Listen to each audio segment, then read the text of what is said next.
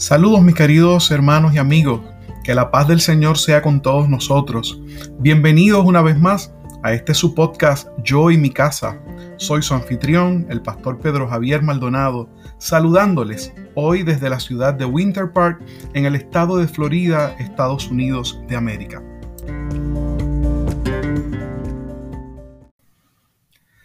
Si deseas comunicarte conmigo, escríbeme al correo electrónico pastorpedrojavier.cogm.cc. Les recuerdo que el propósito de este podcast es promover, recordar y enseñar los valores cristianos entre las familias hispanas del siglo XXI. Y en estos días, mis queridos hermanos, estamos en el tiempo de los Juegos Olímpicos que se están celebrando en la ciudad de Tokio, capital del país de Japón. Por eso hoy quiero compartirles una reflexión titulada Los Juegos Olímpicos y la vida cristiana. Pero antes de comenzar, quiero obsequiarles una hermosa interpretación de un himno espiritual de la autoría del hermano Dani Berríos. El himno es interpretado por mi amada esposa Aileen y se titula Himno de Victoria. Escuchemos.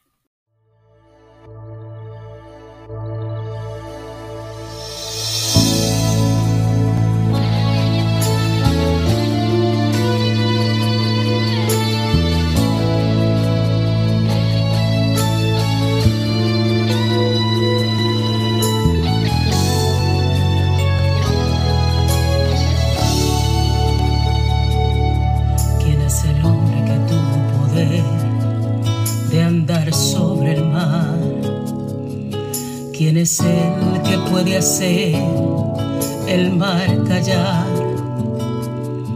En el momento que la tempestad te quiera hundir,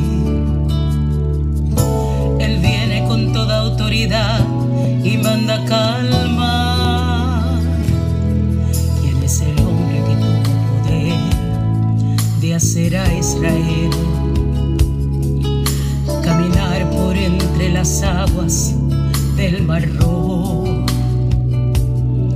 Hizo un camino en medio del mar para el pueblo de Israel pasar. Y al otro lado, con sus pies secos, pudieron cantar el himno de victoria. Cuando tú estés frente al mar y lo tengas que atravesar. Llama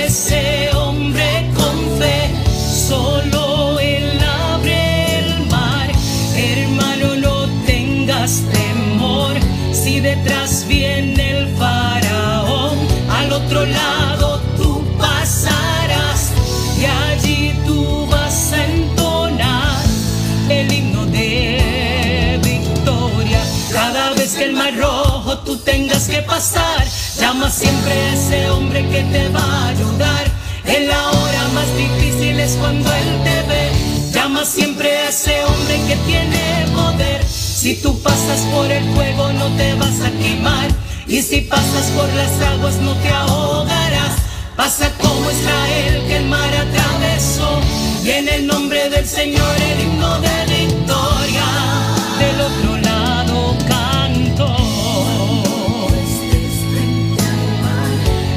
tengas que atravesar.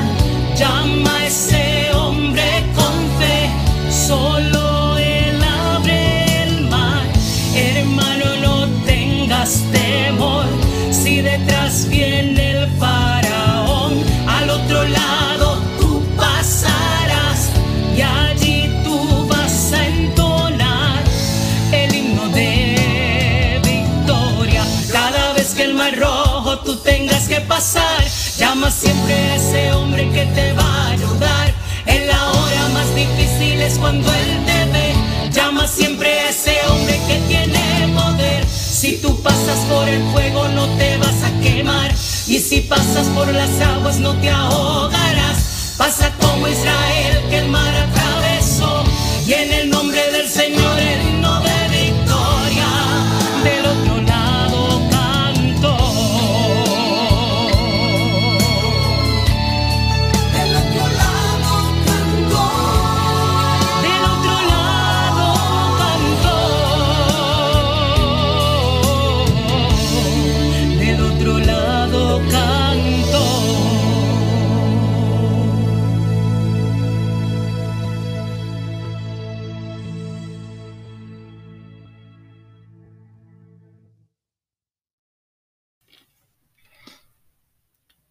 Para comenzar nuestra reflexión del día de hoy, hagamos lectura de unos versos bíblicos que se encuentran en Primera de Corintios capítulo 9, los versos 24 y 25 de la traducción Lenguaje Actual Interconfesional. Ustedes saben que en una carrera no todos ganan el premio, sino solo uno. Pues nuestra vida como seguidores de Cristo es como una carrera Así que vivamos bien para llevarnos el premio. Los que se preparan para competir en un deporte dejan de hacer todo lo que pueda perjudicarlos y lo hacen para ganarse un premio que no dura mucho. Nosotros, en cambio, lo hacemos para recibir un premio que dura para siempre. El apóstol Pablo le escribe esta carta a cristianos que vivían en la ciudad de Corinto esa ciudad celebraba los Juegos Istmo, llamados así por el Istmo de Corinto. Un istmo es un pedazo de tierra estrecho que une a través del mar a dos áreas más grandes. Los Juegos Istmo se jugaban cada dos años. Junto a los Juegos Olímpicos eran los juegos más populares de la época. Los residentes de Corinto estaban familiarizados con las carreras, el boxeo y otras competencias. La preparación para las competencias incluía una disciplina estricta, incluyendo 10 meses de entrenamiento antes de las competencias. El premio de la competencia en Grecia eran coronas hechas de hojas de plantas, olivo silvestre para los Juegos Olímpicos y pino o apio marchito para los Juegos Istmo. Pablo compara el entrenamiento físico de los atletas con la autodisciplina necesaria para perseverar en la vida cristiana. Los atletas para aquellos juegos se abstenían de tomar vino y de comer comidas placenteras, soportaban frío y calor y la más trabajosa disciplina deportiva. De igual manera, se espera que los seguidores de Cristo disciplinemos nuestra conducta y deseos, absteniéndonos voluntariamente de hacer cosas a las que tenemos derecho, si esas cosas pueden alejar a alguien de la fe en Cristo. Mis hermanos, vivimos en una sociedad que todo el tiempo está reclamando derechos personales. Luchamos y discutimos apasionadamente acerca de nuestros derechos. Pero yo te pregunto hoy, ¿Qué estás dispuesto a sacrificar por ser un representante de Dios ante tu familia y amigos? ¿Qué cosas son para ti más importantes que la salvación de los que no han conocido a Jesús, el Hijo de Dios y Salvador de la humanidad? Lo que motivaba a los atletas durante su entrenamiento era la esperanza de ganar aquel premio pasajero que pronto se marchitaría lo que nos debe motivar a los seguidores de Cristo a resistir los malos deseos, la ambición de tener todo lo que vemos y el orgullo de poseer muchas riquezas, es la promesa de un día vivir la vida eterna junto a Jesucristo, nuestro Salvador y dueño. Mis queridos hermanos y hermanas, nuestra forma de vivir debe ser una que motive a otros a ser seguidores y discípulos de nuestro Maestro Jesús.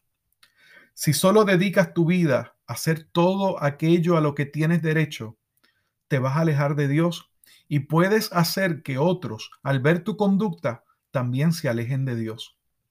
El apóstol Pablo escribió en esta misma carta, en el capítulo 10, versos 23 y 24, algunos de ustedes dicen, yo soy libre de hacer lo que quiera. Claro que sí. Pero no todo lo que uno quiere conviene ni todo fortalece la vida cristiana. Por eso tenemos que pensar en el bien de los demás y no solo en nosotros mismos.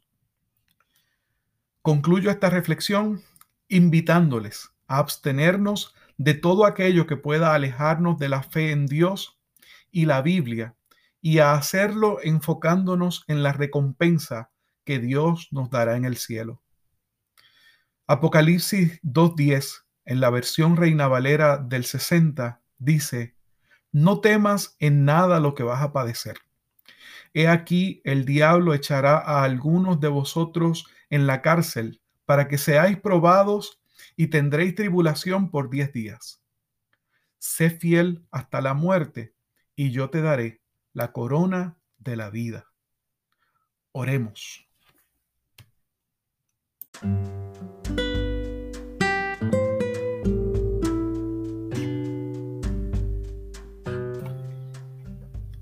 Padre nuestro que estás en los cielos, santificado sea tu nombre. Que venga a nosotros tu reino y que se haga tu voluntad como en el cielo, así también en la tierra. Te damos gracias porque en esta hora nos has permitido reflexionar acerca de los Juegos Olímpicos, del orgullo que sentimos cuando vemos que nuestro país gana muchas medallas.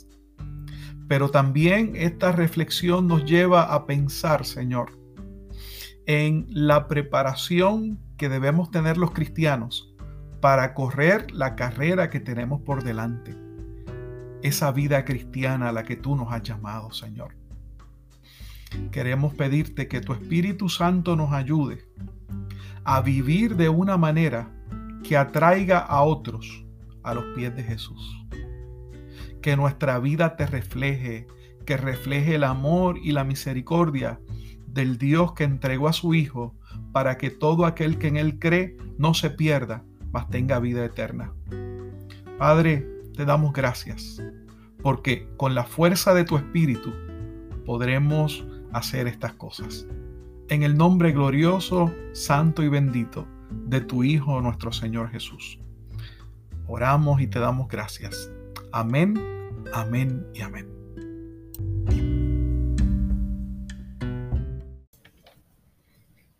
Mis queridos hermanos, quiero darles las gracias por habernos escuchado. Y quiero invitarles, si aún no ha regresado a su iglesia, a que lo haga. Este fin de semana tuve la bendición de estar en un servicio especial de oración de nuestra organización, la Iglesia de Dios aquí en la Florida, y fue de gran bendición poder orar junto a nuestros hermanos, junto a nuestros compañeros de milicia, eh, poder verles, poder saludarles. Es una bendición volver a la casa de Dios. Así que te invito que si estás alejado, eh, si hace tiempo que no vas, si la pandemia te ha hecho poner un alto a tu asistencia al templo, ya es tiempo de regresar. Eh, usemos nuestra mascarilla, sigamos las recomendaciones de los expertos para cuidar nuestra salud, guardando el distanciamiento, pero no dejemos de asistir. Una vez más, gracias por habernos escuchado. Le invito a que nos vuelva a escuchar la próxima semana a través de estos mismos medios sociales. Y mientras tanto, mis hermanos, que la gracia de Dios Padre, la bendición de Dios Hijo y la compañía de Dios Espíritu Santo sea con nosotros durante esta semana. Amén, amén y amén.